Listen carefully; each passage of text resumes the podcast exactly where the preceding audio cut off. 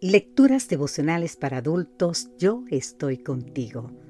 Cortesía del Departamento de Comunicaciones de la Iglesia Dentista del Séptimo Día Gascue en Santo Domingo, capital de la República Dominicana. En la voz de Sarat Arias. Hoy, 28 de marzo, y tendrás paz. En el libro de Job, capítulo 22, versículo 21 nos dice, Vuelve ahora en amistad con Dios y tendrás paz y la prosperidad vendrá a ti. Versículo con promesa. Si a este sueltas, no eres amigo de César. Así nos dice el libro de San Juan capítulo 19 versículo 12. Le dijeron los judíos a Pilato, cuando el procurador analizaba la posibilidad de liberar a Jesús. El emperador Tiberio era conocido por la severidad con la que creaba o con la que trataba a sus adversarios por lo que ser tildado de no ser amigo de César era muy peligroso. Con esa amenaza, quizás los judíos querían que Pilato recordara lo que le había pasado a Sejano, su amigo.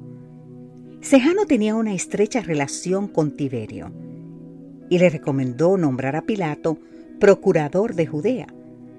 Parece que luego Sejano no supo manejar su amistad con el emperador y en ocasiones daba la impresión de que no era completamente leal.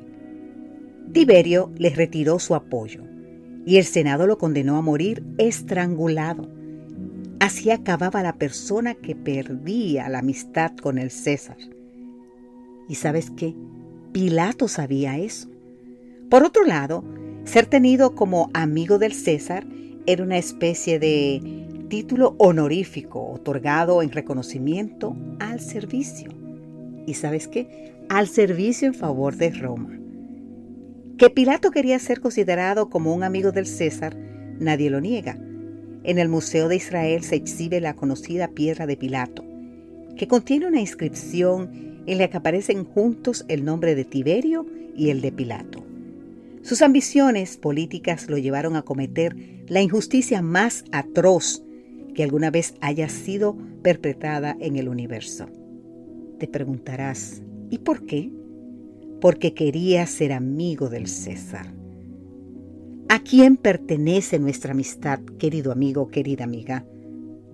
¿Nos sentimos actos de tildar de cretino a Pilato mientras emulamos su conducta a cada instante?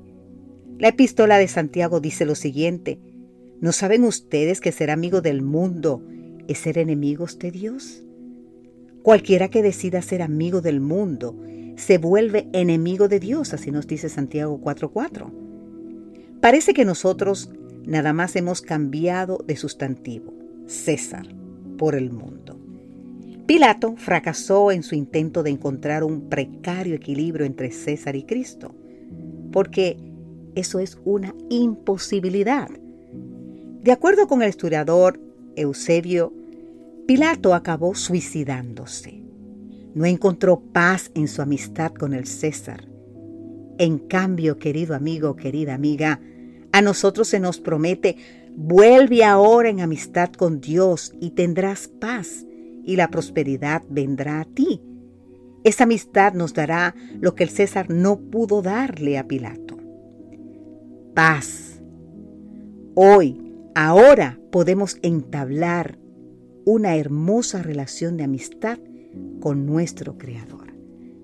Querido amigo, querida amiga que me escuchas, si aún no has establecido tu amistad con el Creador, con Jesús, te invito a que lo hagas ahora.